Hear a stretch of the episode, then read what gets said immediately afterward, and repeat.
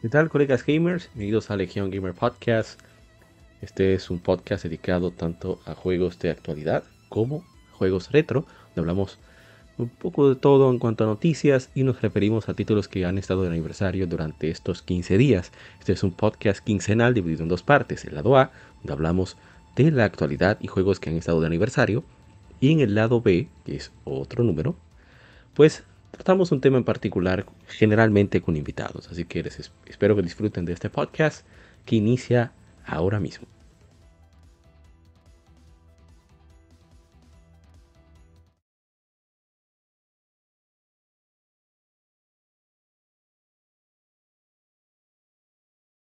Somos Legión.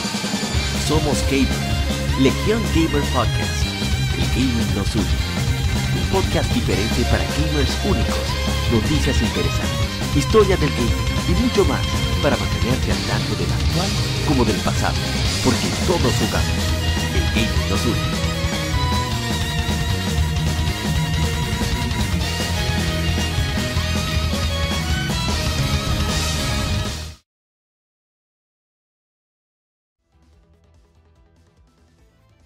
Bienvenidos al episodio número 158 de Legion Gamer Podcast. Soy APA, su host, fundador de este proyecto, en el cual en este lado A hablaremos tanto de noticias de juegos actuales y de juegos y conmemoramos aniversarios de títulos de nicho.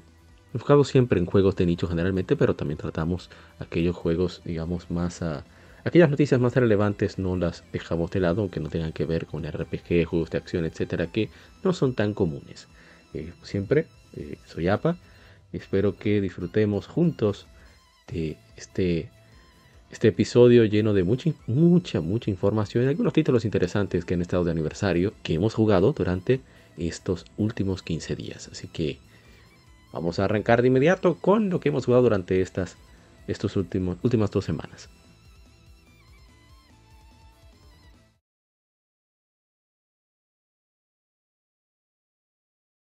Vicio Semanal.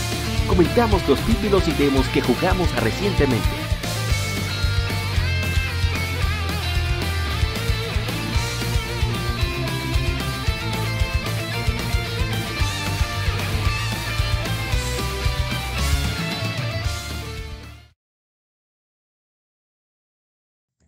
Bien, durante esta semana hemos jugado de todo un poquito. ha sido bien variado. Bueno, realmente no tan variado, pero sí tenemos todo un poco, así que vamos a arrancar de inmediato con lo que hemos jugado. Por eso tenemos un playlist aquí para disfrutar de eso. Aquí tenemos. Vamos a ir por orden. Primero que tenemos es Dragon Quest 3. Ya hemos hablado mucho de Dragon Quest 3 en otras ocasiones, ¿no? Es una obra maestra. Uno de los juegos que mejor aprovechó el NES. Claro, esta es la versión remasterizada. Bueno, prácticamente un remake. Ese era para móviles. En Japón salió para PlayStation 4, pero aquí salió en móviles y en Nintendo Switch. Es un juego bastante intenso, con muchos detalles, muchas historias. Se basa en un mapa mundi, solo que voltearon un poco la, la, torta, digamos, el mapa. Por ejemplo, eh, América está más en el centro, podría decirse. ¿eh? Y uno comienza prácticamente en Australia. Pero eh, hay tanto lore, tantos detalles, tanto guion. Está muy bien trabajado y es un juego muy divertido. Tiene, tiene muchas bromas muy bien hechas, debo decir. Hay mucho que explorar. Y para mí es impensable este juego todavía. Estoy consciente de ello, pero no lo asimilo. Que este juego realmente haya sido para el Nintendo Entertainment System es simplemente una locura. No debería ser. Es un milagro técnico. Y bien, Vamos entonces con el siguiente título. Es Pokémon Scarlet. No jugamos mucho realmente. Solamente pusimos el juego para tratar de atrapar. ¿Quién era? Hacia el Chestnut. Que es un Pokémon de evento. Eh, limitado. No sé si es la primera vez que estaba, pero estoy tratando de conseguirlos todos. No pude conseguir a Charizard, todavía estoy yo dolido con eso pero ha sido de lo, mejorcito que han podido poner en, en Pokémon Scarlet. últimamente. No voy a hablar más sobre ella, ya he hecho todas mis críticas, sugerencias, etcétera, sobre este juego. Siempre lo comparo con los las papitas de esas baratas que hay por ahí, que, son buenas, pero no es un manjar, ¿eh? es solo para entretenerse. Bien, vamos a pasar al siguiente. Este es un jueguito que a mí me fascina. Anino Kuni, Wrath of the White Witch, la ira de la bruja blanca, es magistral. Qué juego tan hermoso en todos los sentidos. Un gameplay bastante peculiar, pero sencillo, bastante eh, entretenido también. Y mucho que hacer. Y para aquellos que no les gusta que les indiquen, ahí está la opción. Vas opciones y puedes quitar cualquier tipo de indicador en el mapa sobre dónde ir, dónde llegar, etcétera, etcétera. O sea que en ese sentido no hay problema. Aquellos que les gusta perderse buscando, pues simplemente tienen que quitar esa opción y, ya está. Este, este, juego salió aquí en América, creo que fue en 2012, 2013. En Japón creo que salió en 2010. Pero un tiempito para llegar acá, de parte de Bandai Namco fue que lo trajo aquí a América. Solo la versión de PlayStation 3. Yo lo jugué en PlayStation 3. Ahora lo estoy jugando en PlayStation 4 la verdad es que me ha parecido simplemente maravilloso. Yo espero eh, seguir disfrutándolo eh, de a poco. verdad que no, no, le he dado tan... Bueno, sí, hay, hay momentos que me agarra y no lo suelto.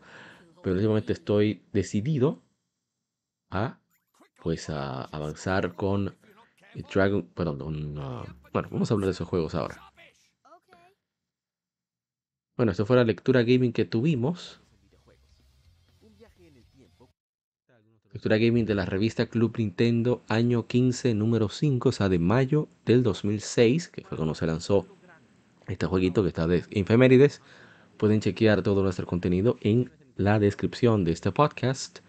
Así que para que no te lo pierdas, los lectura, lecturas gaming las hacemos cada 15 días a través de nuestro canal de YouTube. Eh, lo hacemos en vivo, así que puedes eh, unirte, dejar tus opiniones, las leemos todos. Y eh, leemos tanto revistas en español como en inglés. Las, vamos traduciendo mientras las vamos leyendo. Y es, es una de mis, las cosas que más me gusta hacer, ir al pasado a través de estas revistas. Es genial. Bien, vamos, a, al siguiente. Este jueguito, yo he estado viendo mucho el anime, que no es gran cosa, pero es entretenido, la verdad que me, recuerda mucho al estilo de los capítulos de Pokémon uh, Sun and Moon, que yo tenía cierto destén por el diseño de los personajes, pero el contenido es bastante entretenido, voy a decir que es uh, recomendable, nada por el estilo, pero sí lo he disfrutado y debo decir que ojalá que se mantenga de esa manera la, el trabajo de, Capcom con este personaje. Ojalá que el indicativo de en el podcast pasado, número 157, hablamos de que consiguió un millón en unas pocas semanas, que eso era muy inesperado de parte de Capcom. Pero les ha ido muy bien y es merecido porque es una saga muy querida. Y aunque yo me cansé después de la segunda entrega, debo decir que considerando todo el contenido que tiene, entre otras cosas. A mí particularmente me agrada mucho que hayan hecho esta Legacy Collection, esta, esta, este recopilatorio, y que le haya ido también, porque eso, eso incentiva a Capcom a sacar más recopilatorios y quizás a lanzar alguna nueva entrega de este, de este spin-off o de otros spin-off. Yo estoy cruzando los dedos a ver si a Capcom se le ocurre lanzar Mega Man Legends Legacy Collection. ¿Por qué no? ¿Eh? Es lo único que falta. O hay más. Ya está Mega Man Legacy Collection 1 y 2, que es recopilatorio de los Mega Man clásicos. Mega Man X Legacy Collection 1 y 2, con los Mega Man X. Está Mega Man Zero Legacy Collection, o Collection, no sé cómo se llama en verdad, estoy mal. Ahí me disculpo. ¿Eh? Entonces, ¿por qué no? ¿Por qué no lanzar a Mega Man Legends Legacy Collection. Es lo único que falta. Ya para completar. Soporto jugar otra vez los Mega Man Legends. Yo no tengo ningún problema. Yo sé que no son tan populares, que mucha gente no les gusta, pero a mí me fascinan estas, esas entregas de Mega Man Legends. Pero bueno, vamos entonces a continuar con el siguiente título. Pero la verdad es que el juego tiene un gameplay, es uno de los gameplays, siempre lo he dicho, más originales en los RPG. Eh, está muy bien, me gusta también cómo se adelantaron un poco al futuro con respecto al Internet de las cosas. Todo tiene Internet ahí y, y es así. Ha sido, verdad, que muy, muy chévere. Yo espero, de todo corazón, que aunque sea un jueguito de bajo presupuesto, nos saquen, no sé, una continuación. Me gustaría. Pero bueno, se puede tener todo, ¿no? Vamos entonces al siguiente título. Que es Pokémon Brilliant Diamond. Y yo he estado súper, súper entretenido con este juego desde que jugamos la Game Femérides. No, casi no lo he soltado. Ahora sí lo solté más porque he decidido centrarme en unos, unos dos juegos para tratar de terminarlos o avanzar lo más posible antes de que me agarre otro juego. Eso es raro, amigo, concentrar tanto en dos títulos, pero la verdad es que son dos juegazos. Así que no se podía esperar menos. Pero este juego, la verdad es que entiendo la molestia, repito, que hay con el mismo, tienen toda la razón. Pero considerando el estado de los juegos de Pokémon últimamente, las últimas dos generaciones, esto es una maravilla. la cantidad de contenido, la cantidad de Pokémon, las actividades que hay, las interacciones que hay, yo pienso que vale la pena, ¿no? En mi opinión, vale mucho la pena el disfrutar de Pokémon Brilliant Diamond. No digo que hay que comprarlo, si lo ves barato, comprarlo barato. No es un juego que vale la pena tampoco a full price. Pero la verdad es que agradecido con mi hermano Jesus Champ, que me regaló esta, este jueguito y lo he disfrutado. Voy a. Si termino con Breath of Fire, que es el título de otro que tenemos que conversar, es muy probable que continúe con este título. Muy probable. Bueno, hablando de la Rey de Roma, tenemos el siguiente título nuestro, que es Breath of Fire. Estábamos ahí trancados en, la torre, no me acuerdo cómo se llama, cerca del pueblo de Spring, antes de conseguir al topo, y no me acuerdo el nombre, Odek o algo así se llama. Pero ha sido muy entretenido el juego, me ha encantado. Y, em, ¿qué decir? Sin más ni menos, eh, Breath of Fire es una joya, una verdadera joya. Yo estoy gratamente sorprendido por la dificultad. Hay cositas que más o menos me incomodan un poquito, son cosas de su tiempo, pero al estarlo jugando en Nintendo Switch Online, pues esas cositas, por ejemplo, la distancia entre save points, la velocidad de caminar, a veces es, uno quisiera tener el dash, entre otras cosas. Pero así el juego es bastante divertido y eh, me han gustado mucho las mecánicas de los jefes. Para mí ha sido fascinante el trabajo que han hecho. Por ejemplo, creo que se llama Mote o Motes o algo así, que es uno que trabaja con los sueños. Pues lo que sucede con este enemigo es, bueno, después que ya logras enfrentarlo con la conciencia activa, pues ya tiene debilidad. Mientras el enemigo está, yo no entendía qué estaba sucediendo. El enemigo está así, difuminado, solo le afectan los ataques físicos. En el momento en que el enemigo está cada vez más visible, entonces es afectado por los ataques mágicos. Entonces hay, hay que estar en ese vaivén y me parece genial que, hayan tenido la creatividad de inventar con eso. Ojalá y, más juegos tengan ese tipo de mecánicas que son entretenidas, no son tampoco una cosa del otro mundo, pero sí hace que uno disfrute mucho más el juego. Bien, vamos al siguiente. Breath of Fire, juegazo, juegazo. Si tienes Nintendo Switch Online, no te puedes perder de esta joya. Y ya por último, si es el último bueno, creo que sí. Tenemos Jaxa 5, yo creo que no tengo que decir mucho. Estoy ahora fascinado con, las sidequests de Akiyama y con las misiones de Haruka, la hijasta de Kiryu. Y ha sido muy entretenido el andar por la ciudad, meter la mano a, quien todo el atrevido que se atreve, que, ose, eh, si quiere empujar. Pero más que nada, ha sido un excelente una excelente experiencia, tal y como la recuerdo. No, cambiaría absolutamente nada. Lo que sí quiero terminar porque quiero llegar a Yakuza 6. Esa es mi meta. Entonces estoy entre Breath of Fire y Yakuza 5. Yakuza 5 es genial. La verdad que es uno de los juegos con más variedad y equilibrio de contenido que he visto. Es fantástico. Todo está hecho para que pases un buen rato. Un buen rato me refiero a que también a veces tienen su toquecito de dificultad. Algunos son prácticamente imposibles, como las quizzes, las preguntas que te hacen sobre el pueblo y que no sé quién rayos podría contestar eso fácilmente. Pero bueno, eh, vamos eh, a dejar hasta aquí el vicio semanal. Déjame asegurarme de que no haya algo más se me haya olvidado. Creo que no. Pero por si acaso, vamos a chequear de un prontito. Bueno, me parece que no. Eso es todo. Si Dragon Quest 3, Pokémon Scarlet, Inokuni, Lectura Gaming, Mega Man Network, Pokémon Beyond Diamond, Breath of Fire y Jaxa 5. Vamos entonces a pasar al Game Informe para conversar, para comentar las noticias más relevantes de estos últimos 15 días. Está súper cargado, debo decir. ¿eh? Así que no se muevan, ya volvemos con Región Gamer Podcast, el Gaming Azul.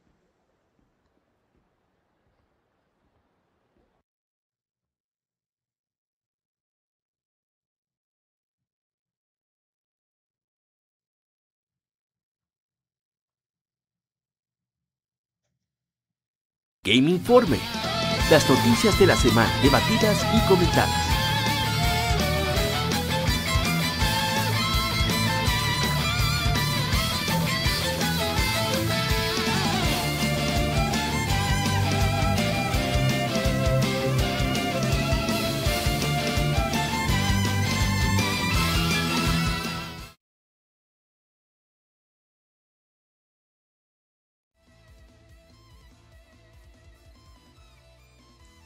Con las noticias. Vamos a poner la primera de la tanda. Son muchísimas. Vamos a ver si podemos acelerar un poco esto. Todas requieren de comentarios, pero vamos a lo que vinimos. Nuestra fuente de información principal es kematsu.com, que no se olviden de chequear la revista Game Effect MX, que trae siempre muchas informaciones sobre juegos. Pueden encontrar todo con respecto a, también juegos que están en aniversario, muchos, muchos eh, artículos de opinión, el estilo más o menos de la revista Club Nintendo, ese estilo así afable, bien, bien cercano, genial la revista. Pero aparte de eso, también chequen, pueden chequear gameoverla.com. Hay muchas, muchas reviews de juegos recientes. O sea, estamos hablando de que cuando iba a salir, de, cuando iba a salir Mega Man Legacy Collection, estuvo ahí a review justo en el momento que terminó la, fecha límite que puso Capcom. Igualmente con cualquier otro título así de gran relevancia, pues va a estar ahí. Así que no, no se lo pierdan, gameoverla.com. Bien, seguimos. Rumor de showcase de PlayStation, de Sonic Traffic Entertainment. Pues también llevará a cabo un showcase, un evento, dentro de las próximas semanas, según fuentes del periodista Jeff Grubb y Video Games Chronicle. Según un tweet de Grubb, el tiempo actual será la semana de mayo 25. Y bueno, eh, al final, pues toca decir que sí se confirmó el evento. Y es que eh, se va a llevar a cabo el 24 de mayo a las 1 de la tarde del Pacífico, 4 de la tarde hora del Este, 4 de la tarde hora del Este. Ahora mismo saludos a Juego Vanias, que también pueden chequear su contenido está también en la descripción de este podcast. Está dando la vuelta por acá, muchas gracias. Bueno, como decía, este evento va a durar una hora, si es a la 1 de la tarde, tiempo del Pacífico, a las 4 de la tarde, hora del este, la misma hora de República Dominicana y Venezuela. Creo que sí, de Puerto Rico, obviamente. Creo que es una hora menos, serían las 3 de la tarde. Eh, o sería las 5 de la tarde en México, en parte de México. Y bueno, Veamos, podrá verse en YouTube y Twitch. La transmisión se llevará a cabo cerca de una hora se enfocará en juegos para PlayStation 5 y PlayStation VR 2. ya yo no lo voy. Eh, tenía esperanza de verlo, pero ya no lo voy a ver. Pero sigo con la información. De estudios top alrededor del mundo, incluyendo varias nuevas creaciones de PlayStation Studios, así como eh, juegos eh, extraordinarios de compañeros third party y creadores indie, o sea, pares licenciatarios, creadores indie. Yo personalmente voy a dejarlo, voy a leerles resumen, como casi siempre hago, no voy a tener expectativas, ya eso de PlayStation VR 2 me quita todas las ganas de verlo, que no me interesa absolutamente nada de, de VR, pero bueno, es lo que hay, ¿no? Aquellos que esperen ver algo, pues que lo disfruten. Vamos con la siguiente información. Y es que tendremos beta abierta de Street Fighter 6. Desde 19 al 22 de mayo, eh, a través de PlayStation 5, Xbox Series PC y PC, anunció la compañía. Contenido del beta abierta es lo mismo que de la segunda beta cerrada, que quiere decir que tendrá 8 personajes jugables en los siguientes modos: Ranked Match, Castle Match, Power Hub Match, Open Tournament, Extreme Battle, Game Center y Training Mode. Bueno, los personajes eh, solamente puede crearse un personaje, uno solo. Eh, rank Matches, que se llama Battle Hub, Open Tournament, Training Mode, Hub Kids Shop, Extreme Battles, que se actualiza a diario, Game Center también a diario, Challenges a diario, DJ Booth, Photo Spot. Personajes jugables serán Chun-Li, Guile, Jamie, Judy, Ken, Kimberly, Luke y Ryu. Muy bien. A haber creación de avatar, será cross-platform, tendrá tipos de controles modernos y clásicos, habrá comentario por Beaches, Tasty Steve, Aru y Kosuke Hiraiwa. Y los comentadores, color commentators, play by play y los de que, ¿verdad? que emocionan serán James Chan y Demon Kaka. Bueno, habrá una lista de luchadores, replay rankings, online match.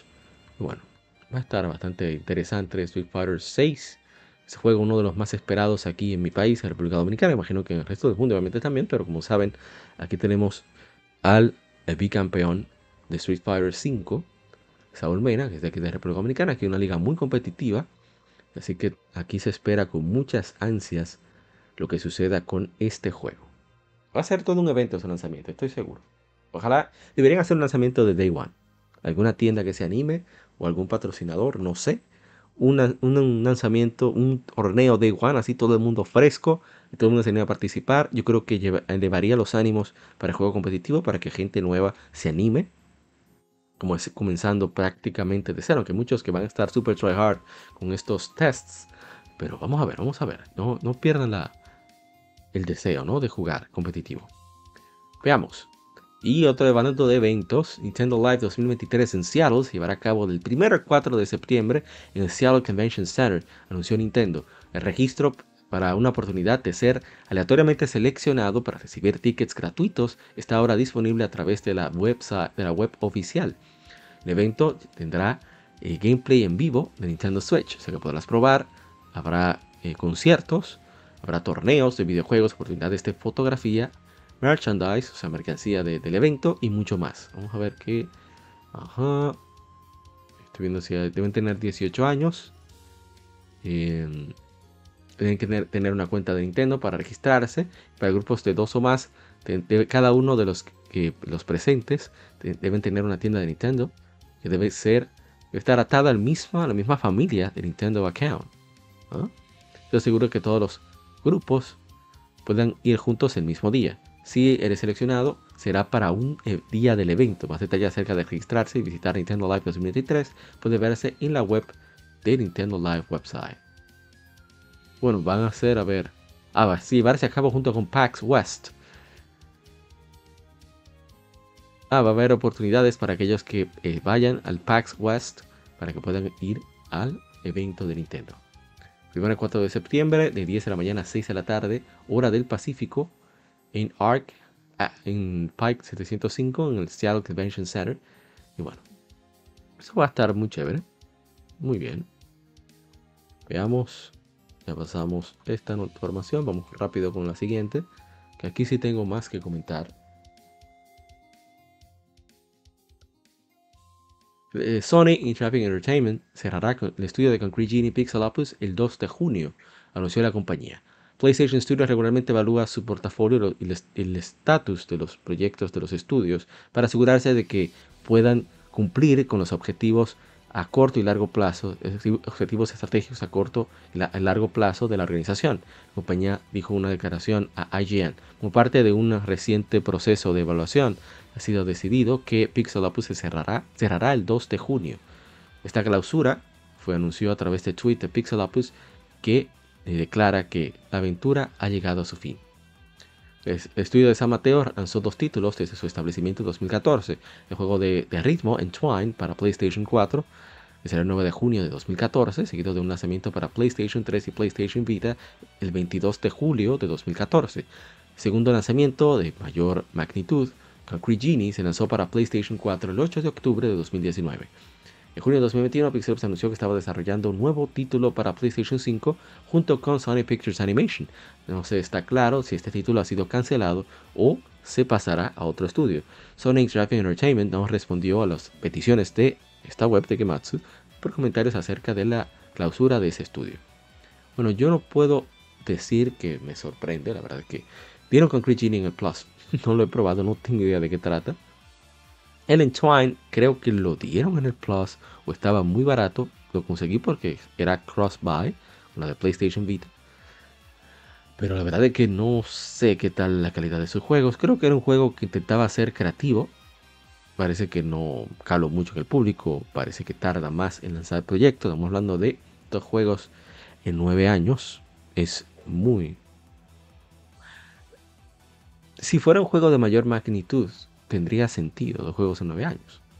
Pero se trata de juegos relativamente pequeños, quien tampoco están siendo exitosos, así que no me sorprende para nada la lamentable clausura.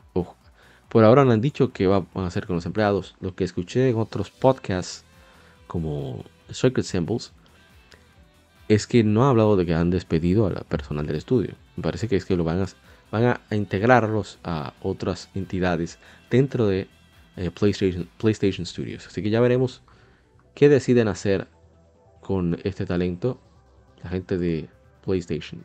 Bueno, vamos a la siguiente información. Veamos. Ya hablamos. Ok. Nintendo Live con Genie. Vamos con. Tenemos dos informaciones de Hogwarts Legacy. ¿eh? La primera vez. La primera es, perdón.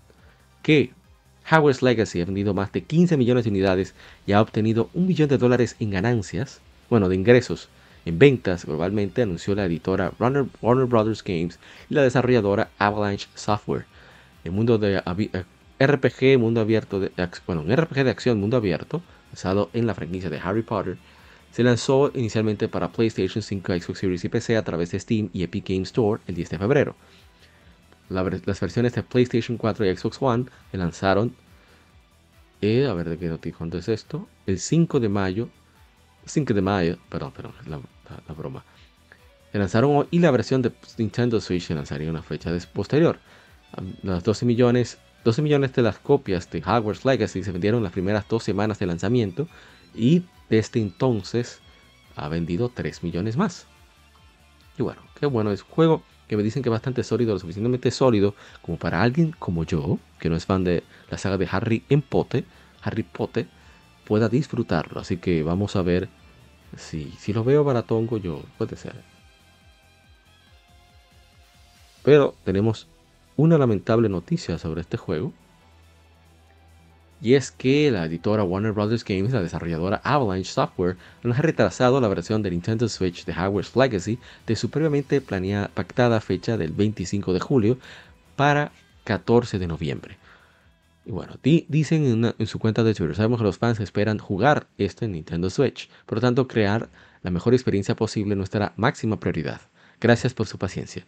El RPG de acción mundo abierto sucede en el Wizarding World introducido en los libros de Harry Potter, se lanzó inicialmente para PlayStation 5, Xbox Series y PC y Epic Games, a través de Steam y Epic Games.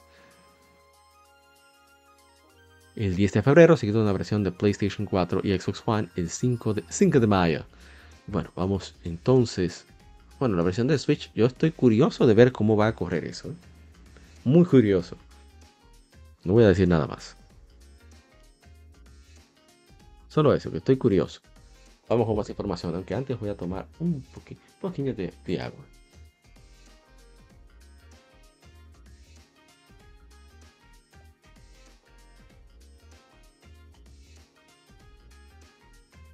Bien.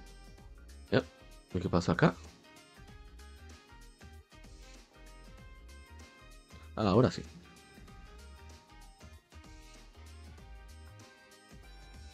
Las ventas, vamos a ver. Las ventas totales de Nintendo Switch han alcanzado 125.62 millones de unidades en todo el mundo hasta el 31 de marzo de 2023.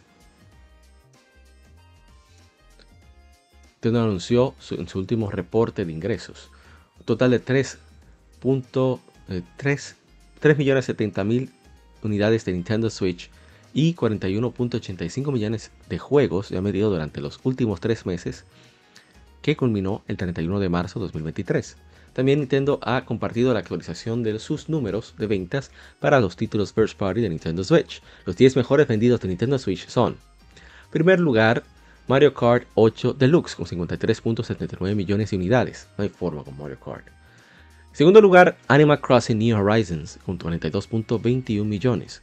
Tercer lugar, Super Smash Bros. Ultimate 31.09 millones. Cuarto lugar, The of Zelda Breath of the Wild 29.81 millones. Quinto lugar, Pokémon Sword y Pokémon Shield con 25.82 millones. Sexto lugar, Super Mario Odyssey 25.76 millones. Séptimo lugar, Pokémon Scarlet, Pokémon Violet, 22.10 millones. Octavo lugar, Super Mario Party, 19.14 millones. Noveno lugar, New Super Mario Bros. U Deluxe, 15.41 millones. En décimo lugar, Ring Fit Adventure, con 15.38 millones. Oye, Ring Fit Adventure, todos... No, no, no, no. Y aquí tenemos números adicionales, Pokémon Legends Arceus, 14.83 millones. En segundo lugar, Luigi's Mansion 3, 12.82 millones. Me encanta. Ahora hubiera vendido más. Tercer lugar, Super Mario 3D World plus Bowser's Fury, 11.38 millones. Excelente. Cuarto, Splatoon 3, 1.67 millones. Mario Party Superstars, 1.17 millones. Nintendo Switch Sports, 9.60 millones. Kirby and the Forgotten Land, 6.46 millones. Bien por Kirby, ojalá vendiera más. Mario Strikers Battle League, 2.54 millones. Bueno, me gustaría que ese juego vendiera más, pero es que eh, Nintendo y Next Level Games no hicieron el trabajo adecuado con ese juego, en mi opinión. Pero bueno. Xenoblade Chronicles 3, 1.86 millones, qué bueno. Ojalá venda mucho más. Fire Emblem Engage, 1.61 millones, un nuevo integrante de la familia. Kirby's Return to Dreamland Deluxe, 1.46 millones, wow, eso no lo esperaba, qué bueno. Metroid Prime Remastered, 1.09 millones, wow. Metroid, Remastered, Metroid Prime Remastered. Esos son muy buenos números. Bayonetta 3, 1.07 millones. Muy buenos números también para Bayonetta 3. Más de mil, oigan, más de 1036.15 millones de juegos de Switch se han vendido en todo el mundo. Es una locura lo de Switch. La PlayStation 4 es la máquina que más juegos ha vendido para PlayStation, que más dinero ha generado para PlayStation. Y ahora Nintendo Switch está también siendo lo mismo para Nintendo. Excelente. ¿eh? Excelente. Vamos entonces con la siguiente información. Esto va a ser corto, en mi opinión, no tengo mucho que comentar. Y es que Horizon Forbidden West ha vendido 8.4 millones de unidades y la franquicia Horizon, que consiste en Horizon Zero Dawn, Horizon Forbidden West y Horizon Call of the Mountain, ha vendido más de 32.7 millones de unidades, anunciaron la editora Sony Interactive Entertainment y la desarrolladora Guerrilla Games. Compañías añadieron que millones en todo el mundo han descubierto la franquicia a través de las suscripciones de PlayStation y servicios como PlayStation Plus y Play at Home. Después de todo, quisiera compartir que estamos muy emocionados de que las aventuras de Aloy continuarán, dice el director del estudio de, Guerrilla Games y, de, eh, director de animación y, de arte, Jan Bar Van Beek en un blog de PlayStation. Su última misión la lleva a las ruinas de Los Ángeles en Horizon Forbidden West Burning Shores.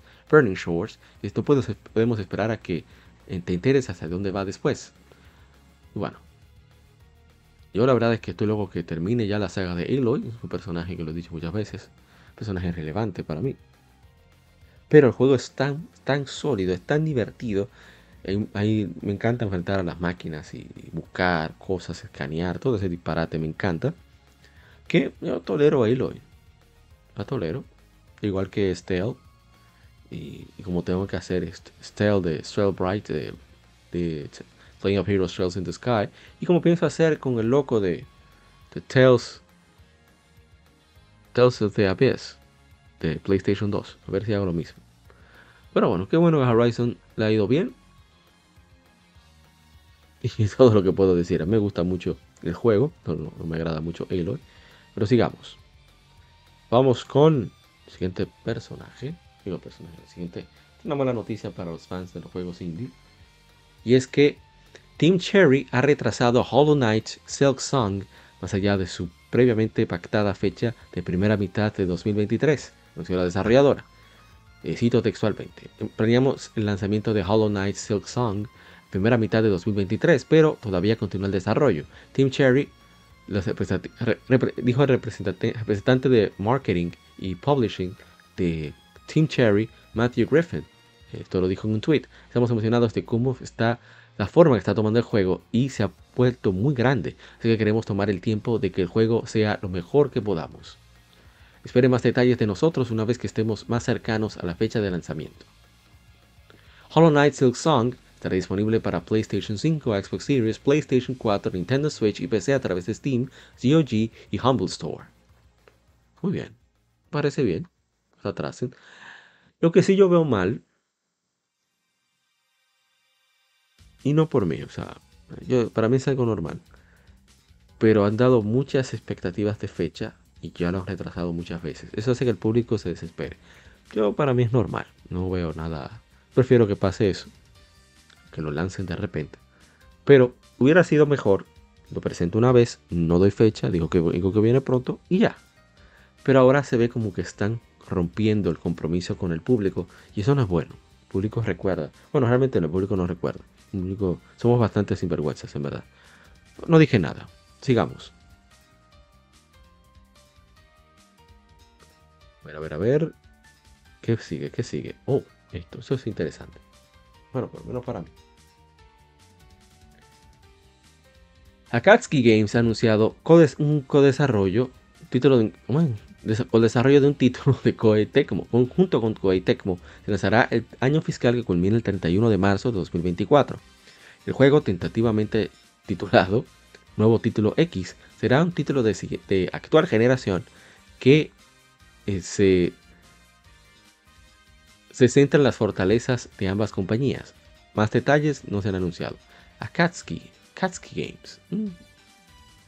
No es buena esa compañía en absoluto, pero ojalá que, saquen algo duro. Habrá un showcase de Marvelous Games. Esto se llevará a ver información de títulos que llegarán a consola y PC. Nos han dado más detalles. Qué interesante que Marvelous, que tiene muchas IP en su haber, anuncien un showcase también. Muy bien. Y hablando de showcase, Arc System Works ha lanzado una web conmemorativa a su 35 aniversario. La desarrolladora de eh, Guilty Gear abrió sus puertas el 12 de mayo de 1988. Wow, ahora me siento mal todas esas fechas que se me han pasado, tengo que tomar en cuenta todo eso. La website incluye páginas de mensajes del staff, eventos y la historia de Arc System Works. También hay una encuesta para jugadores. Vamos a ver rápidamente qué nos dicen. Compañía, su negocio a otras áreas como publicar. Es a todas las compañías y creadores que hemos tenido, con cual hemos tenido el placer de trabajar, todos nuestros empleados, la mayoría de, y sobre todo ustedes los jugadores. Esos 35 años han pasado volando. Estoy agradecido de tener la oportunidad de crecer con todos ustedes cada paso hacia el camino en que los juegos han evolucionado con el tiempo. Seguimos, continuamos con el apoyo continuo de nuestros fans en todo el mundo. Es, es el apoyo continuo de nuestros fans en todo el mundo es lo que ha traído a Arc System Works donde está hoy. Y bueno, después de la pandemia, bla, bla, todo va a estar mejor que antes, etcétera, etcétera esperan la siguiente revolución, no sé. Muy bonito el mensaje.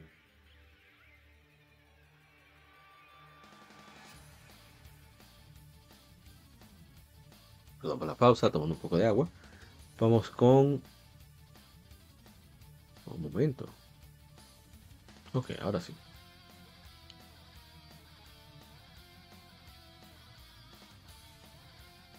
¿Qué puse? ¿Qué puse? Ahora sí. Atelier Ariza, ¿eh? Riza, no sé cómo se pronuncia ya. Eh, Ever Darkness and the Secret Hideout, la, serie de anime, se transmitirá el primero de julio a través de Tokyo MX y anunció Aniplex.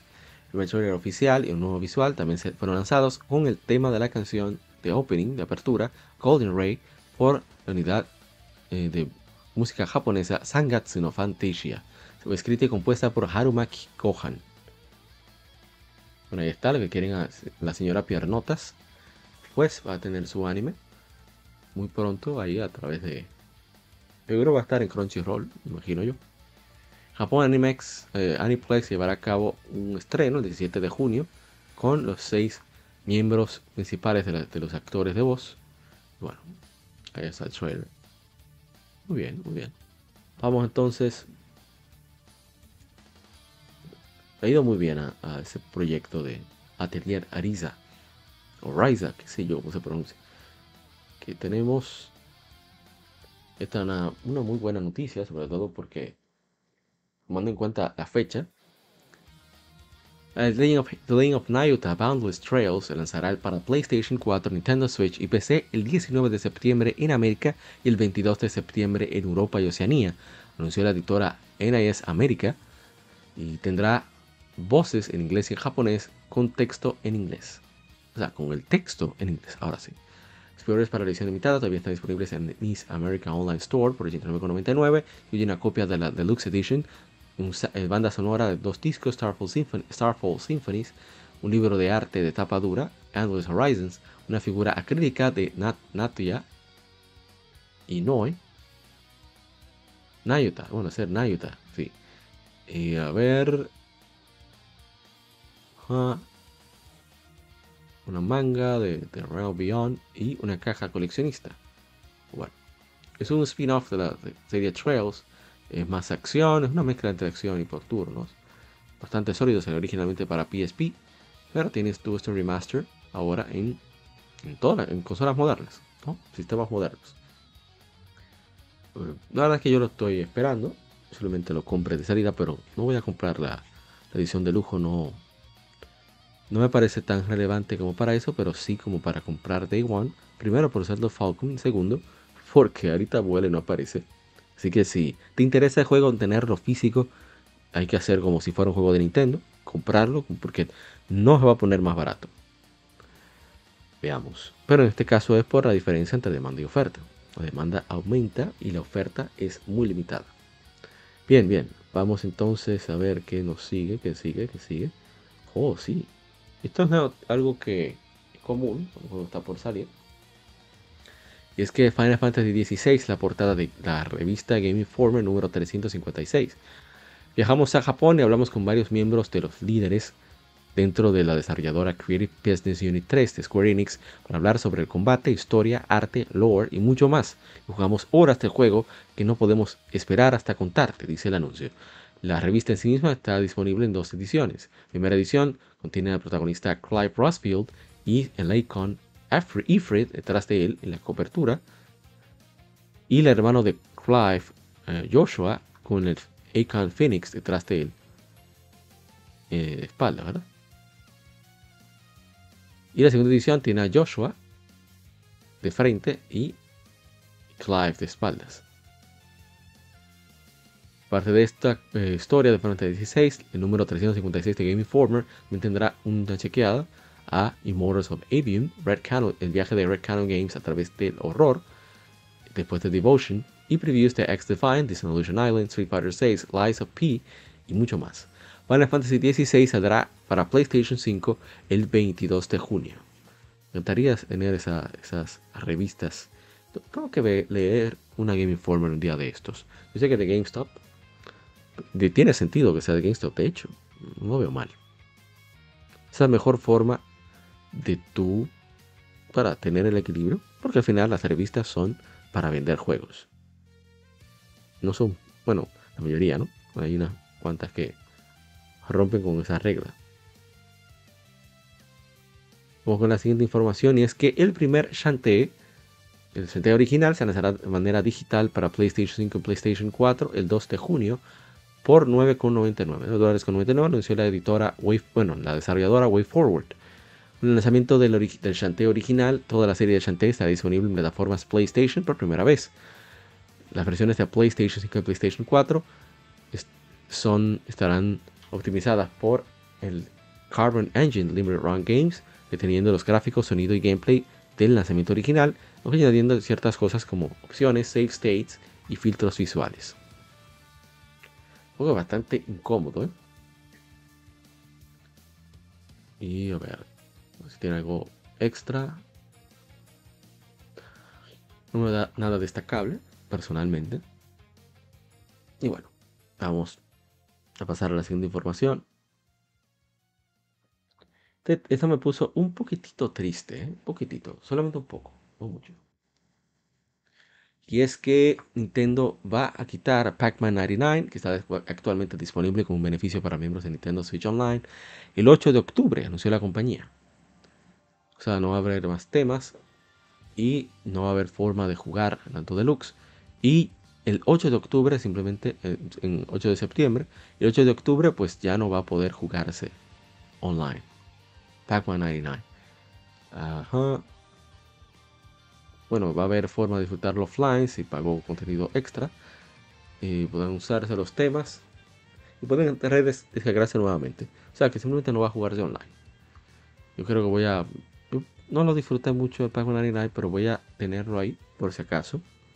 Porque es muy el Tetris 99 es fantástico. Soy malísimo en los Tetris, pero no me importa. me divierto demasiado con, con los piques que tomo. Es algo un poco irónico, ¿no? Pero es bastante buena la, la, idea en 99. Bien, vamos a otra información. Ya casi terminamos el Game Informe. Veamos. Es que la Comisión Europea ha aprobado la propuesta de adquisición de Activision Blizzard por parte de Microsoft por 68.700 millones de dólares, anunció la organización.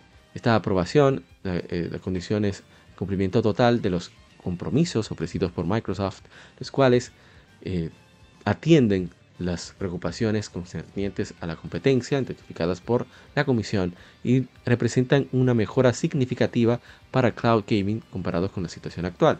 El anuncio se hace tres semanas después de que el Reino Unido, el regulador de competencia, eh, autoridad, de, autoridad de competencia y mercado, regulador en el Reino Unido, anunciaran que bloquearían la adquisición. Y bueno. Dice, eh, ambas compañías desarrollan y publican juegos para PC y consolas. Distribuyen también juegos para PC. Microsoft también distribuye juegos para consolas y ofrece a la consola Xbox con una variedad de productos y servicios, incluyendo el Windows, el sistema operativo. Los juegos de Activision, el portafolio incluye franquicias famosas como Call of Duty, World of Warcraft, Overwatch y Diablo. Comisión preliminar, la, la investigación preliminar de la comisión encontró que Microsoft podría afectar a la competencia en la distribución de juegos para PC y consolas, incluyendo suscripciones multijuegos, servicios de, de suscripción multijuegos y servicios de streaming, el cloud gaming, y el suplicio de sistemas operativos de PC. Bueno, vamos a ver. La comisión dice, indicó la investigación, que no lastimaría, no podría lastimar consolas rivales y, servicios de suscripción multijuegos rivales.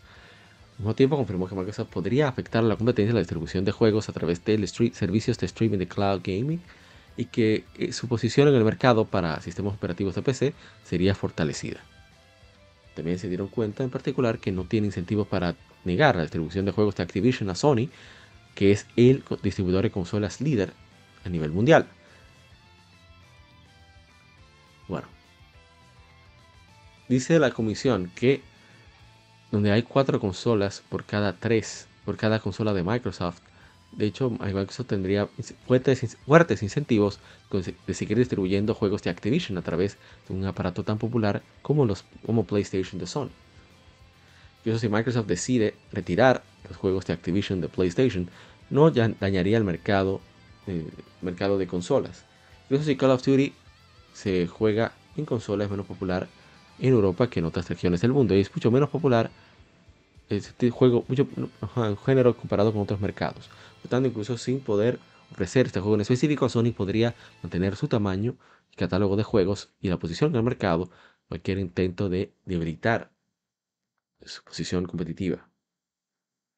Incluso sin la transacción, Activision no podría hacer sus juegos no podría hacer que sus juegos estén disponibles para servicios multijuegos, ya que canibalizaría las ventas de juegos individuales tiene mucho sentido. Activision estimaría la competencia de distribución de juegos de PC a través de servicios de cloud. Game streaming. Es un segmento de juegos innovador que podría transformar la manera en que muchos jugadores disfrutan de los juegos. A pesar de su potencial, el cloud gaming todavía es muy limitado.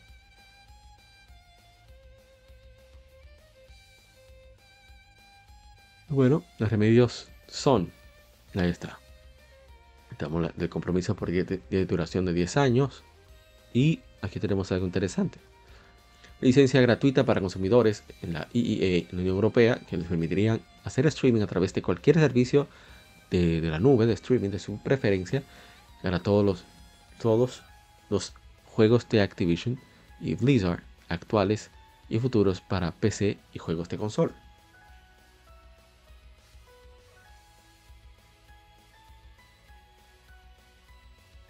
Decir algo más interesante, pero creo que no hay nada más que destacar. Yo la verdad es que no. Yo quiero que se dé. Primero porque. dos razones. La primera, así ya dejamos estas noticias por un rato. Y la siguiente es.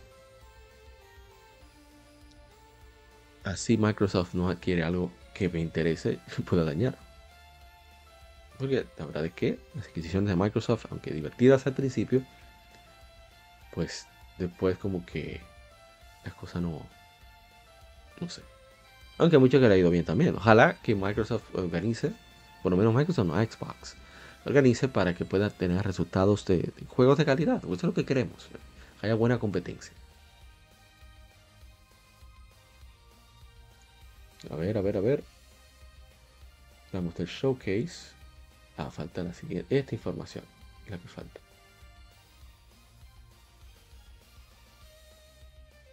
Veamos. Y bueno, Legend of Zelda Tears of the Kingdom ha vendido más de 10 millones de unidades en 3 días desde su lanzamiento el 12 de mayo, siendo el juego mejor vendido en la historia de The Legend of Zelda, anunció Nintendo, el que más rápido se ha vendido.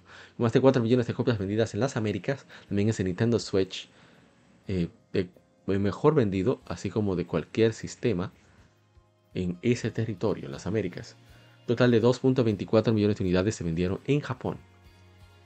Muchos jugadores están retornando a Hyrule con todos sus nuevos misterios y posibilidades con el lanzamiento que rompió records de Legend of Zelda Tears of the Kingdom para Nintendo Switch. No podemos esperar ver qué crearán en el juego y las historias que van a compartir, dijo el vicepresidente ejecutivo de ventas, marketing y comunicaciones de Nintendo of America, Devon Pritchard, una declaración a la prensa. Estamos agradecidos, estamos agradecidos de todos nuestros fans quienes han mostrado su pasión por The Legend of Zelda durante todos estos años. Y estos números de venta para, para la última entrega siguen mostrando gran momentum para tanto la franquicia como para Nintendo Switch este año. Bueno, el juego le ha ido súper bien, la gente está muy contenta. Incluso aquí en República Dominicana hubo un montón de manifestaciones de, en las tiendas que tuvieron un lanzamiento a medianoche y eso fue genial. ¿eh? Yo creo que no se había visto tan alta algarabía por, por un juego así, a ese nivel. me alegro mucho. Ojalá que continúen ese tipo de cosas. Vamos ya con la última información.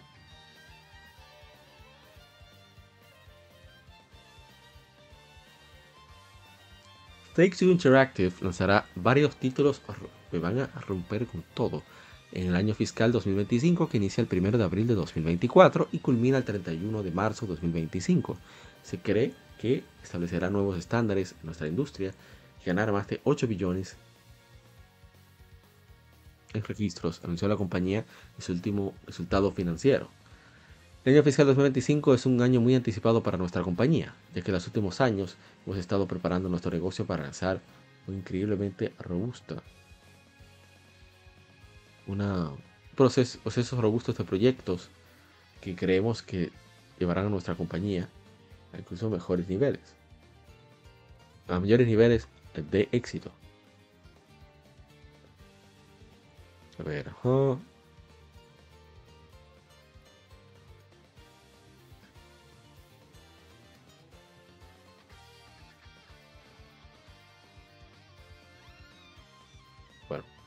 estoy chequeando a ver si falta algo más.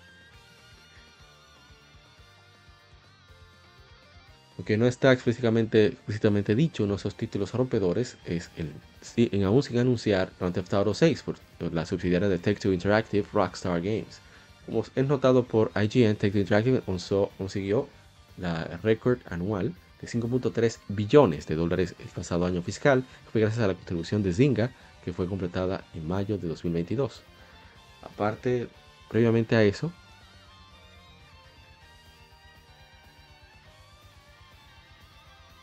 a ver, pues de eso, 3 billones y sigue ingresos y sigue aumentando. Y bueno,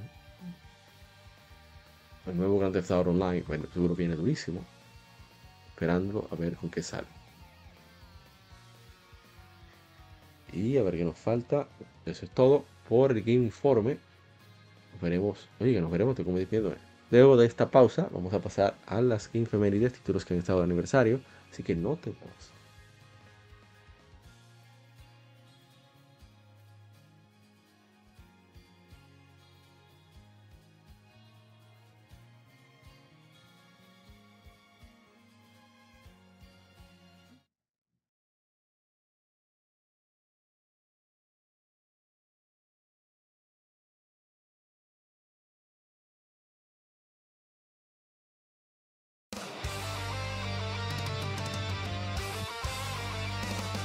Para revivir los grandes momentos y títulos del videojuego clásico, no dejes de escuchar cada mes Modo 7 Podcast. Ven y recuerda con nosotros entre análisis retro, datos y anécdotas la época dorada del videojuego. Sin micropagos ni pases de temporada, solo puro amor por el pixel y el polígono. Modo 7 Podcast, la retroaventura comienza ya.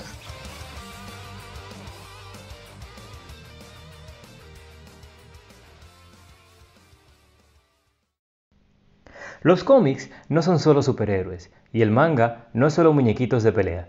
Existe un lado más profundo de estas industrias, y no hablo solo de Japón y Estados Unidos, sino de todo el mundo. Para explorar la cultura cómic te trae el mejor podcast de historietas de República Dominicana. Ya sea cómics, manga, band de cine, paquitos o como les llames, todo es parte del noveno arte. Así se llama el podcast, por cierto. Acompaña a grandes entusiastas de esta fascinante forma de contar historias. Cultura Comic presenta Noveno Arte. Búscanos en el canal de YouTube de Cultura Comic y cada domingo te traeremos un nuevo capítulo de Noveno Arte. ¿Quieres descubrir lo nuevo en el mundo de los videojuegos o redescubrir clásicos? Síguenos en Twitter, GameEffectMX, tu revista de videojuegos digital, con noticias, reseñas y lo mejor del mundo del gaming.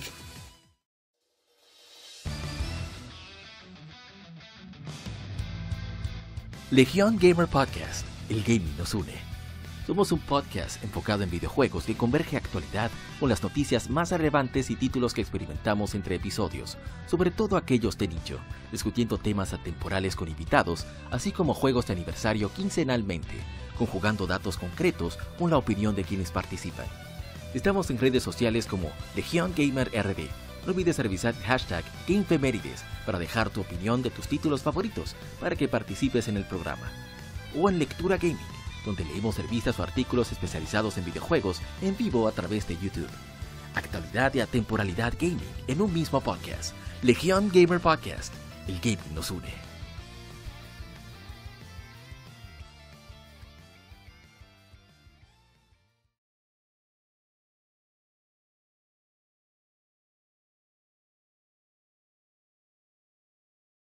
Mérides. Juegos y consolas de aniversario son comentados entre hechos y anécdotas.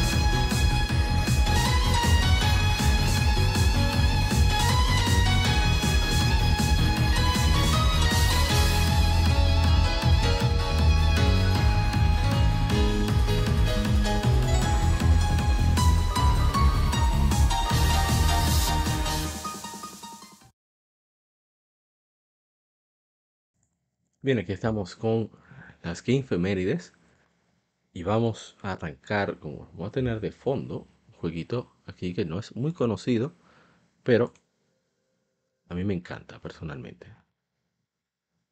Vamos a ponerlo. aquí está. Y bien. Vamos a buscar. Lo tengo aquí a mano. La Legión Tablet. Sí, es un nombre ridículo, pero me encanta. Vamos a ver. Eh, vamos a leer los comentarios que hayan dejado en nuestras diferentes redes sociales, sobre todo en Facebook y en Instagram. Vamos a chequearlo todo, pero es imposible. Así que vamos a ver, a ver, a ver, a ver. Yo creo que no es tanto esta semana, ¿eh? Creo. No se llevan de mí. tenemos ya Instagram ready. Y nos falta Facebook.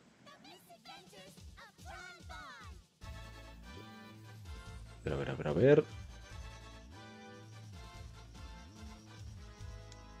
Buscando. Es problemático de encontrar. Son muchas cosas que publicamos siempre. Se nos va de las manos.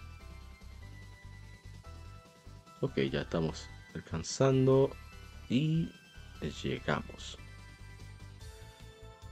Hace 23 años se lanzó The Misadventures of John Bond. Es un juego de acción-aventura con elementos RPG desarrollado y publicado por Capcom para, el primer PlayStation. En Japón fue lanzado un año antes. El juego es parte de la serie Mega Man Legends Rockman Dash.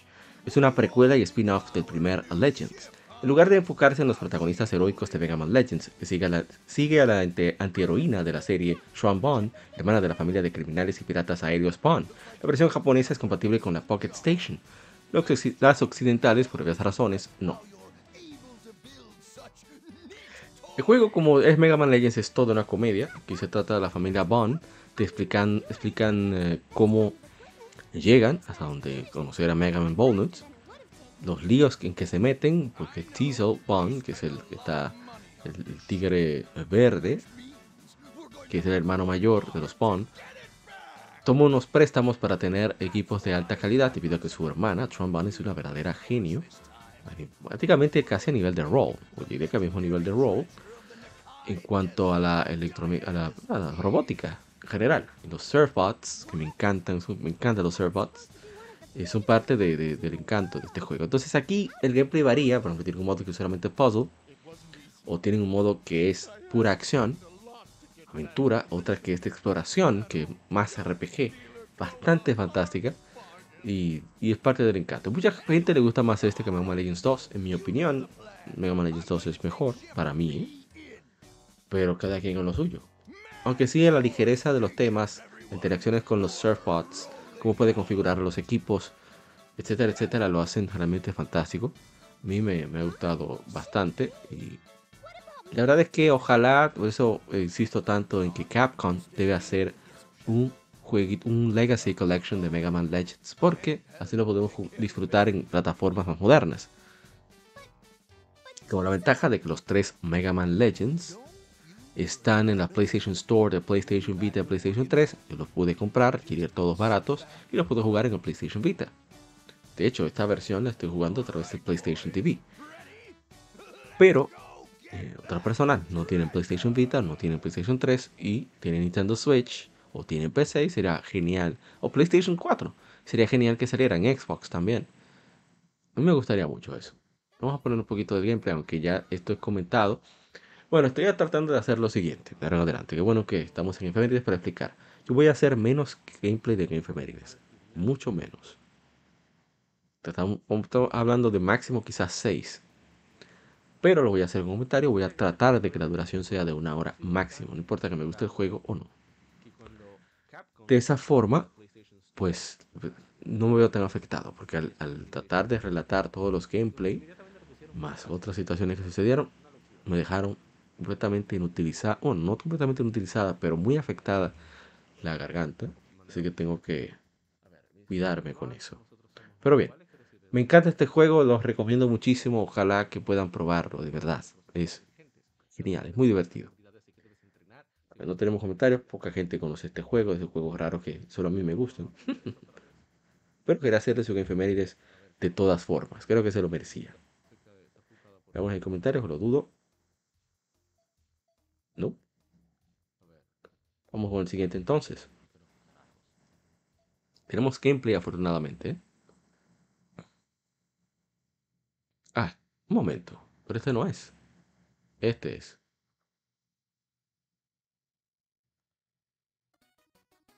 Un momento. Aquí hay un problema. Hay un problema. No voy a resolver eso. Un momentito, lo que resuelvo. Digo que pasen estos problemas, pero bueno, es lo que hay.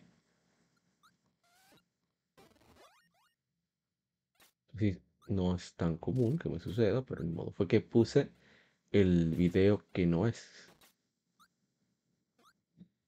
de Patapon 2. Vamos a lista de reproducción. Y bueno, aquí está. Ya lo agregamos. Voy a actualizar esto para volver a la lista. Entonces, tengo que arreglar la lista. Disculpen que va a tardar un poquito más para yo seguir todo el podcast. Vamos entonces a eliminar esto. ¿Cómo lo eliminamos? Allá vi. Esto se va. Entonces, este tiene que ir aquí. Ahora sí podemos continuar. Bueno, vamos entonces a... Disculpen esa pequeña interrupción, cosas que pasan al grabar en vivo.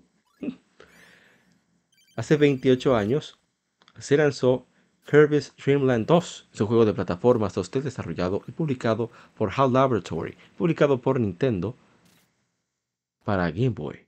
El juego sigue las aventuras de Kirby después de Kirby's Dream Land y Kirby's Adventure, añadiendo tres amigos animales para asistir a Kirby en combate. Muy bonito ese juego. La verdad es que yo quedé fascinado con la calidad de la animación y lo, respon lo, lo ¿cómo se dice? Responsivo. Lo fluido, no. Bueno, sí, lo, bien que responde el gameplay. es, es un juego de Kirby hecho y derecho, ¿eh? no hay mucho que hacer. Vamos a poner el gameplay. Y bien, el juego me encantó, la verdad es que, creo que voy a jugarlo así despacio, de manera muy casual.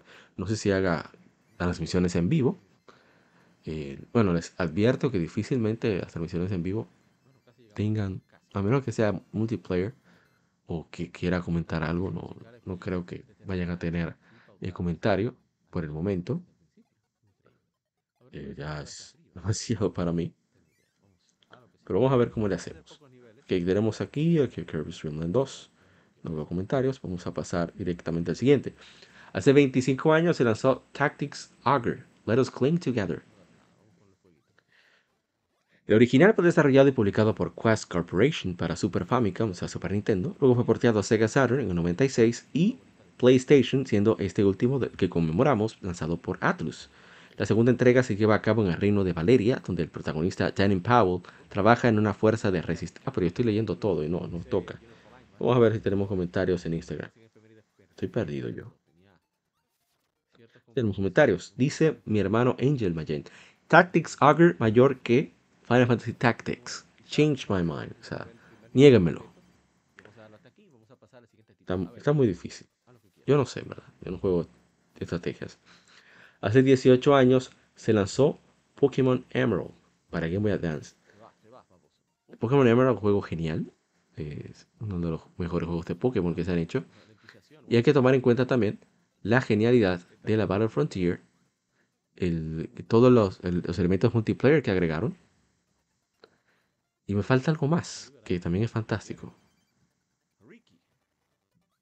Animaciones que volvieron de los sprites, un montón de cosas. Y la compatibilidad con Pokémon Colosseum y Pokémon XD Gate of Darkness. ¿Por qué las destaco? Porque el juego toma la forma de los entrenadores. Eso me parece fantástico, genial. A ver, ¿qué más tenemos? Ah, pero tenemos comentarios.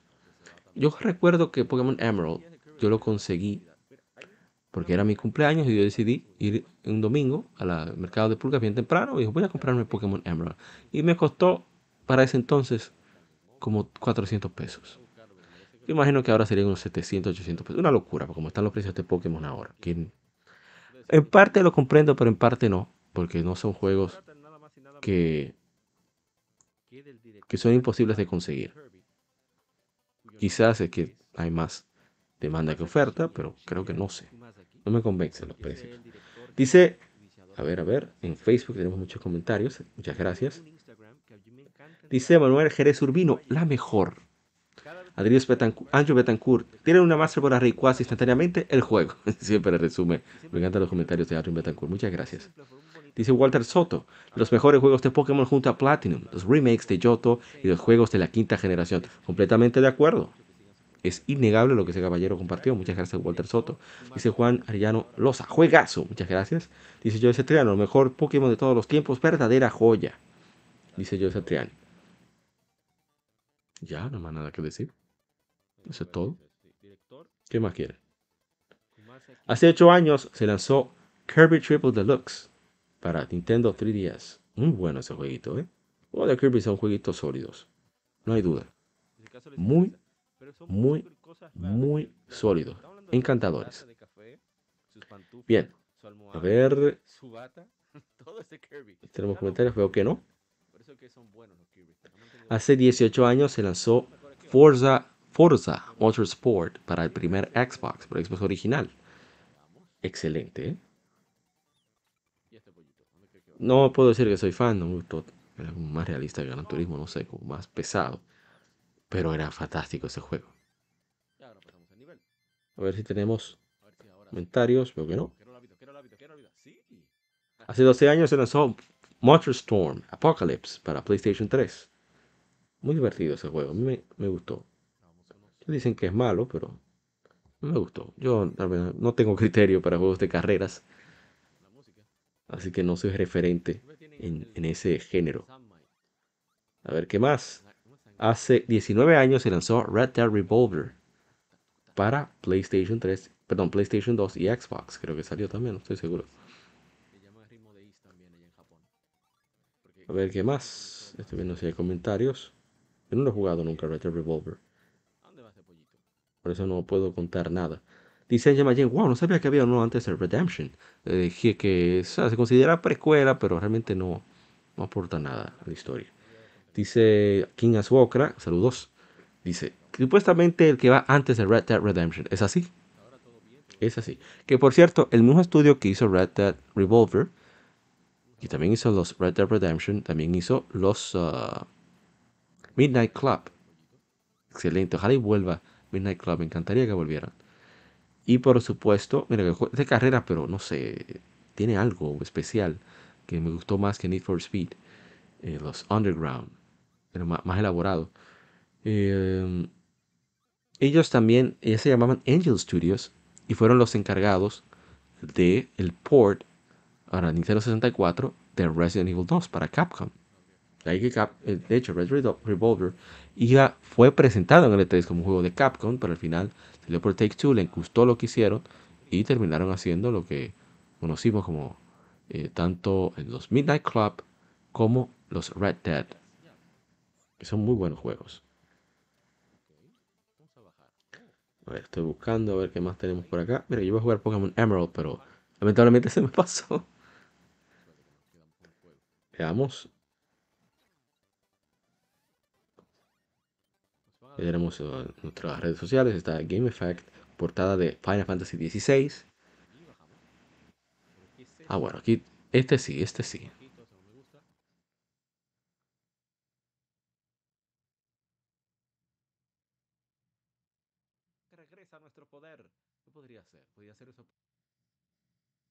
Veamos, vamos a poner pleito, yo quiero ver pleito. Hace 14 años fue lanzado Patapon 2 es un juego de, por Sony para PlayStation Portable. Combina gameplay de ritmo y juego de Dios. El título se creó a partir de la onomatopeya de marchar, pata, y la de tambor pon. Tiene una ambientación de siluetas en 2D y el jugador actúa como deidad, que tiene que comandar un ejército de, criaturas tribales al tocar tambores parlantes tradicionales. El juego fue desarrollado por Pyramid y producido por Japan Studios. Es secuela directa del Patapon original. Qué juegazo ese, Dios mío. Esto fue un peligro, ¿eh? Un peligro. O sea, yo duré casi hora y media. Iba a durar solamente quizás 40 minutos, pero me ha gustado tanto que yo me, yo, me lo gocé. Me lo gocé demasiado. Pues, posiblemente lo retome de manera casual. Dos o tres niveles, o uno o dos niveles solamente. Porque está muy, muy divertido. Eh, sin duda es una obra maestra. Entiendo porque es el favorito de la mayoría. Este, precisamente el segundo en particular, es el más como equilibrado, menos el 3 se enfoca mucho en multiplayer. Pero qué joya de Patapon 2. Nunca lo había jugado, siendo sincero. Jugué el 1, jugué el 3, el 3 lo dieron en el Plus.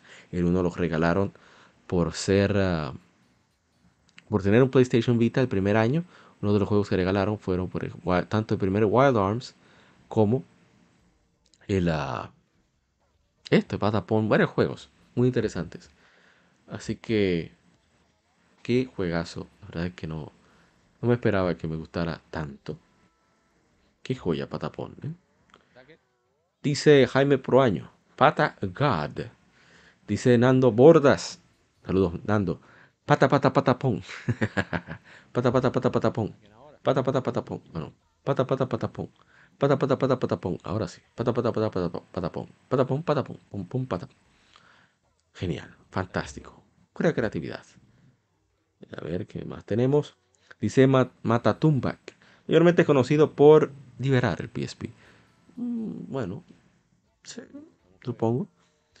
Dice Heavy Darkness, psicólogo, lo puedes escuchar a través de una imagen. La imagen, pata, pata, pata, pon, pon, pon, pata, pon. Lo máximo. Lo máximo. A ver qué más tenemos. Hace 14 años se lanzó Plant vs. Zombies. Juego de Tower Defense. Para, para, era originalmente para, PC y eso. Dice Software Surfers Noticias. Lo jugué en computador y 14 años después, 14 años después, aún vive la saga. Es así. Un comentario en Facebook dice Joe Satriani, juegazo. Es así, es un juegazo. Hace 22 años se lanzó Mario Party 3. Tremendo, ¿eh? Tremendo. Esperando que lo pongan en el... Aunque tengo el Mario Party Superstars, voy a ponerme a jugarlo de manera casual para desbloquear cosas. Para practicar, para que no me dé en la madre de nuevo Mr. Brian, Retro Gamers 1412, Brian Retro. Pueden seguirlo. Está la, la descripción de- del podcast. A ver, no hay comentarios. Bueno, seguimos. Hace 20 años se lanzó Castlevania Area of Sorrow para Game Boy Advance, de parte de Konami. Uno de los Igavania, de los mejores, universalmente aclamados. Dice Shadow Just aquí fue donde perfeccionaron el Metroidvania en Game Boy Advance. ¿Es así? Recuerdo en el Club Nintendo hablaban de Soma Cruz como una, una mujer. La verdad que con el diseño de, de Ami Kojima, la ropa que llevaba, etcétera, y el nombre, cualquiera se confunde, ¿no? Um, yo no lo jugué, yo quería jugarlo porque estoy esperando a conseguir la colección para Game Boy Advance a un precio hermoso, ¿verdad? un precio apetitoso, no pueda resistirme. Lo he puesto a 12 dólares, pero yo creo que todavía podemos eh, negociar un poquito más con Ami. A ver, a ver, a ver. Tenemos comentarios en Facebook. Dicen, a ver, a ver, a ver, no, pero está muy peleado. ¿Eh? Muy peleado. Dice Pedro Grullón, el segundo mejor Castlevania. Eso es pesado, ¿eh? Eso no es fácil. Dice Joe Satriani, joya de colección. Así es. Una verdadera joya. A ver qué más tenemos. Ah, participamos en un podcast junto a nuestros amigos de Retroact Entertainment, eh, conversando sobre eh, la conversación que tuvo Phil Spencer en una entrevista con Edge. eh, perdón,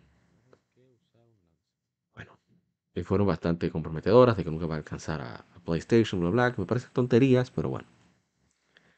Hace 7 años se lanzó Uncharted 4, A Thief's End, para PlayStation 4. Excelente portento técnico de la consola de Sony. Uno de esa generación. A ver qué más. Dice Adrián Bautista en Instagram. Siete años, rayos. ¿Cómo pasa el tiempo? Sí. Volando. Increíble. Hace 28 años se lanzó el Sega Saturn. El sistema ¿verdad? rival de PlayStation Nintendo 64, que le fue bien en Japón, pero aquí no tanto, lamentablemente. Dice Hinazuo Radio, vea qué es eso. Y hablando en cibaeño. De la región norte de nuestro país. Muy productiva, muy rica. En todo sentido. Hace 13 años se lanzó 3D Dot Heroes. No, 3D Dot Game Heroes. Fue bastante raro. Eso solo salió, puede estar disponible en físico. Como una prueba de- del motor. Está eh, más o menos recordatorio de Dragon Quest. Dice Íñigo Rodríguez. Nunca le entendí. Eh, Simple, es un juego bastante simple. A ver, ¿qué más? Hace 25 años se lanzó en América Gran Turismo. Es un simulador virtual, simulador de carreras diseñado por Kazunori Yamauchi para el primer PlayStation. Eh, dice GT Sports DR, el juego que cambió el automovilismo virtual. Tiene razón. El turismo, cuando yo lo vi la primera vez, yo quedé loco. O sea, para mí eso se veía real. Yo no veía el popping, no veía la textura pobre, no veía nada. Yo veía que esos vehículos estaban en 8K. Así de simple. Era increíble ver esos juegos de cómo corrían de esa forma. A ver, seguimos. Ok. Eh, hablamos de Gran Turismo, ¿verdad? Eh, lo leímos. Tenemos comentarios. Lo leímos. Ah, bueno, este sigue, este sigue.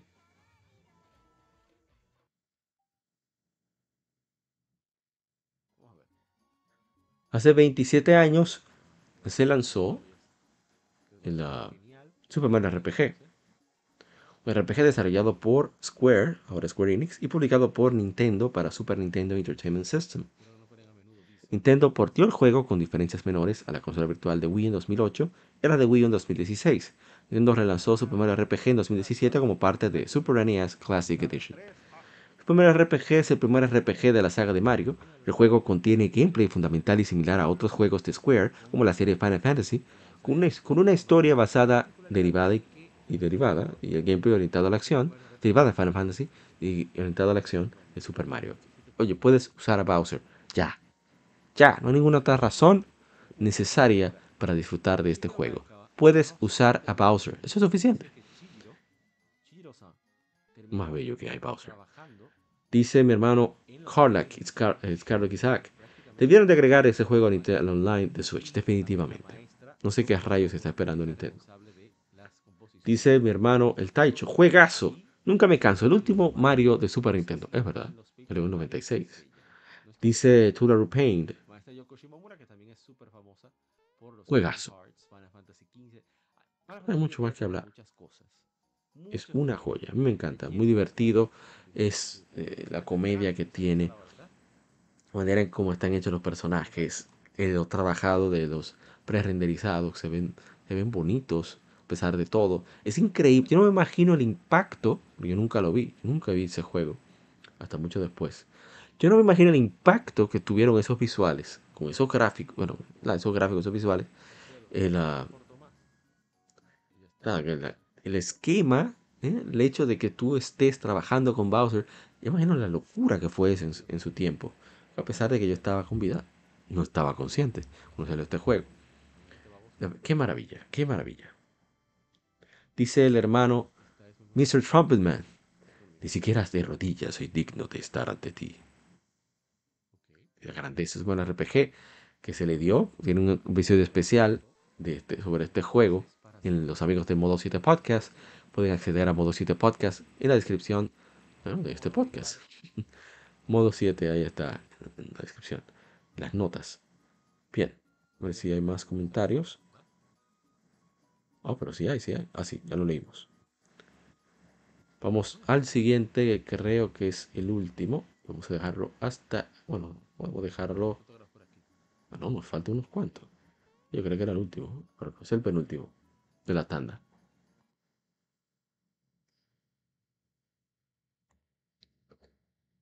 Bueno, hace nueve años se lanzó Soul Sacrifice Delta. Es un RPG de acción cooperativo desarrollado por Marvelous y Japan Studio, publicado por Sony para PlayStation Vita. Secuela de Soul Sacrifice Soul Sacrifice Delta presenta nuevos monstruos, personajes, hechizos, áreas y una nueva facción. Soul Sacrifice Delta presenta muchísimo contenido nuevo. Una de las más destacables es la nueva facción Grim. Esta tiene su propio arco de historia, aunque es el más corto.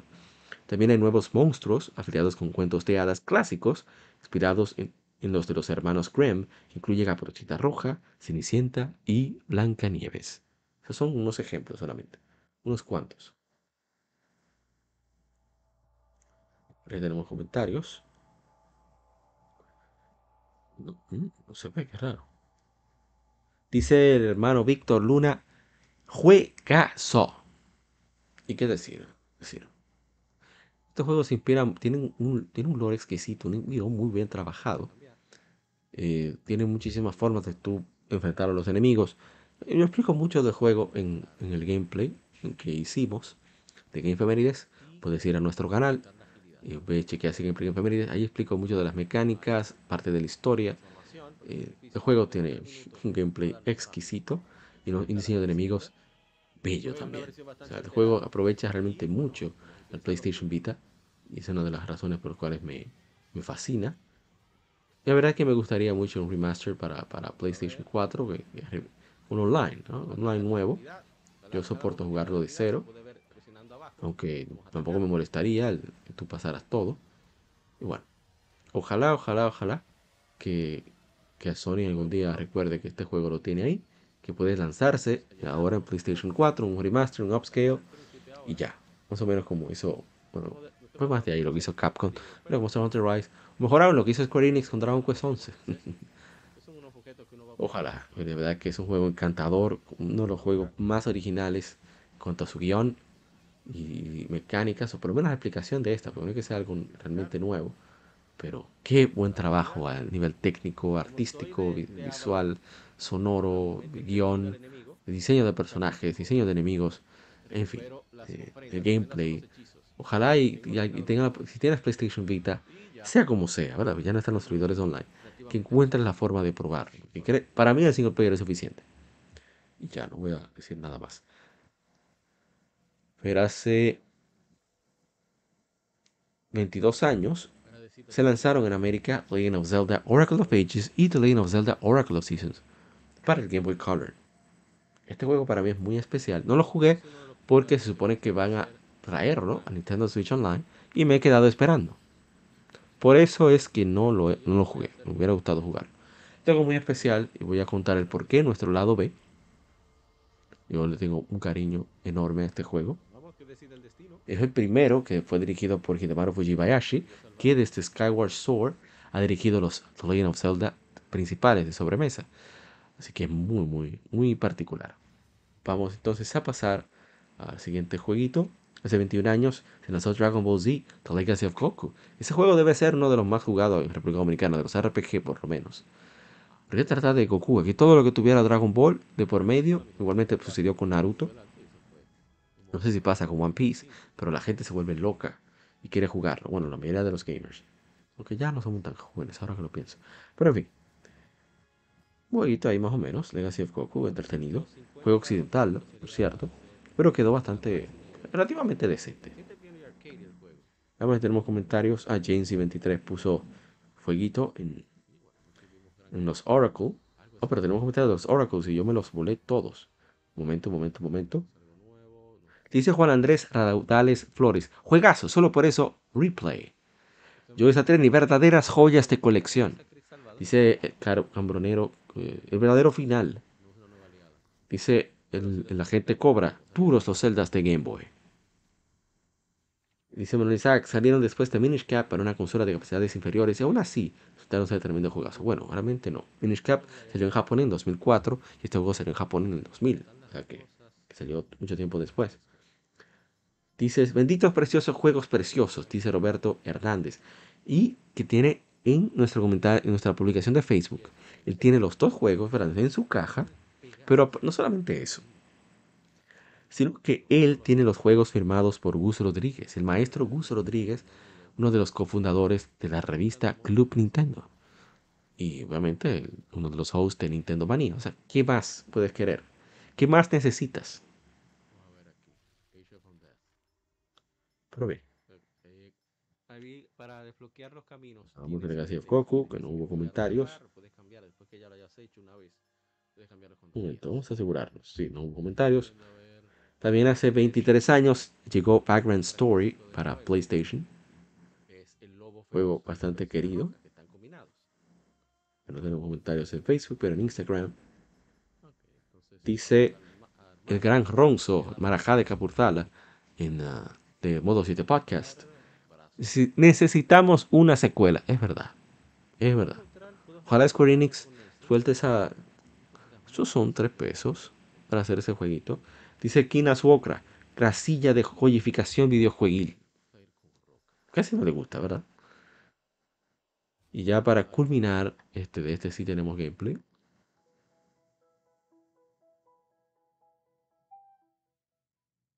Bueno, dejarlo ahí. Hace 17 años se lanzó New Super Mario Bros., que es parte de la serie de Super Mario desarrollado y publicado por Nintendo para Nintendo 10. La trama del juego es similar a otros side-scrollers de Super Mario. New Super Mario Bros. sigue a Mario mientras avanza enfrentando a los secuaces de Bowser para rescatar a la princesa Peach.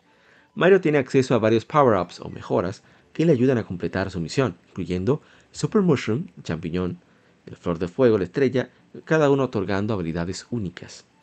Que aquí hay varias novedades. Yo comento todo eso en, el gameplay, como Mini Mario, eh, un, un chiquito, azul claro, que te pone más pequeño todavía, o el giganta mushroom, el, mushroom gigante que te hace ver de un tamaño absurdo, que te llevas todo por delante. Es una locura. genial, ¿eh? el gameplay que tienen estos juegos es exquisito, por lo menos el primero, que se siente fresco, que hacía muchas décadas que no se veía en Super Mario Bros. Yo lo jugué porque mi hermano Chilo me regalaron el juego. De hecho, él me lo dejó, lo presté, se perdió y al final lo pude conseguir de nuevo. Y, qué juego tan fantástico, qué juego tan sólido. Y yo no me quejo en absoluto. O sea, el juego, la verdad es que es una verdadera joya de, diseño de niveles que sí son simplones, pero son bastante simpáticos el diseño que tienen. A mí me gusta mucho como lo bien trabajado que están esos juegos. Ojalá que bueno, voy a decir ojalá que no, es que ya lamentablemente con, Super Mario Maker ya no hay necesidad alguno de tú lanzar otro Mario en 2D, porque la gente se da su propio Mario, o sea que no es necesario, pienso yo, ¿no? Pero me gustaría porque realmente el diseño de niveles que tienen esta gente es, es mágico cuando, cuando se le da su tiempo. El problema está cuando, cuando se quiere sacar rápido, no, nada que, difícil que algo salga bien. No voy a decir que no sale, tenemos ejemplos ahí como Mayoras Mask, pero cuando dan poco tiempo no difícil que se pueda poner todo el empeño necesario como para cocinar una idea y tú desarrollarla apropiadamente. Bueno, eso soy yo, ¿no? Dice bebiste gas. Hermano, bebiste gas. Te lo, díganlo en, en, Twitch. De mis favoritos de 10.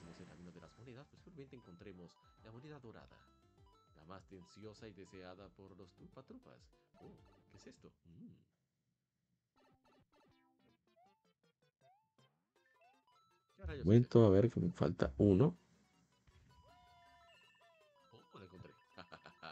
Oh, ideas que no se ven. Esa es la magia de Nintendo. Ah, si me falta un comentario, no estoy seguro. Tomar algo ya existente, darle un giro y hacerlo sentir fresco. Ah, bueno, si hay comentarios, hay varios comentarios acá. Dice César Horaci, en su momento me pareció el mejor Mario de la historia. 15 añitos tenía. Mm, muy bien. Dice, dice Brageek. Se queda en su canal. Busquen Brageek. P-R-A-G-E-E-K. Brageek. Dice, ¿cómo que, hace, ¿cómo que hace 17 años? Yo jugué ese cuando salió. ¿Qué está pasando aquí? Bueno, ahí le hace bullying. Eh, Ishidori, host de Modo 7 Podcast. Ahora lo estás entendiendo. Y dice eh, Mr. Trumpetman. Bienvenido a la vejez, dude. Desgraciado. Dice Ricardo de Heredia, aún lo tengo en juego, muy bueno y, fresco. El tiempo no lo afecta. Estoy de acuerdo. Dice Marcelo Rodríguez Quimenera. Pensé que había sido el año pasado. ¿Cómo pasa el tiempo? Otro más. Dice Jorge Godoy, ya me lo terminé hace unos meses en 10. Desde el primer mundo hasta el penúltimo lo encontré fácil. Después, en el último mundo, la dificultad sube de golpe y se hace más difícil, pero lo disfruté mucho recomendado. Dice, dice Brageek, creo que lo más interesante viene en completar todas las monedas estrellas y caminos secretos sin guías. El mundo de nubes sin duda es el que más tiempo me tomó.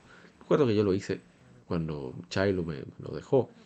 Pero después ya puso, me puso agra la piña, porque fue que se borraron, no sé, no recuerdo. Pero hacer todo eso de nuevo está difícil. Para mí por lo menos. Y ya con esto cerramos. A ver si falta algo más. Bueno, salió también Shrine Odyssey hace 16 años para Nintendo 10. Dice hermano Hardy Reyes, ¿cómo es que 16 años? Y todo el mundo se le olvida que se están poniendo viejos. ¿eh? Esa es parte de la, de la inspiración de las infemérides, es recordar a la gente que le están saliendo canas ya. Sí, hay que admitir el paso del tiempo. Así hay, uno, uno, aprecia más lo vivido, ¿no? Ah, eso es tontería. Vamos a, a ver, a ver, ¿qué más? Y ya, vamos a dejarlo hasta aquí. Las efemérides, nosotros cerramos el lado A, episodio número 158, Legion Gamer Podcast. Gaming nos une y nos vemos en el lado B, que también se graba en vivo a través de YouTube. Nos vemos en la próxima ocasión. Recuerda seguirnos en todas las redes sociales, puedes escribirnos. Y bueno, hasta la próxima. Recuerda, bueno, eso no despido. Así que nos vemos en el lado B, junto con invitados, conversando de benditas madres y malditos juegos. Nos vemos en el lado B.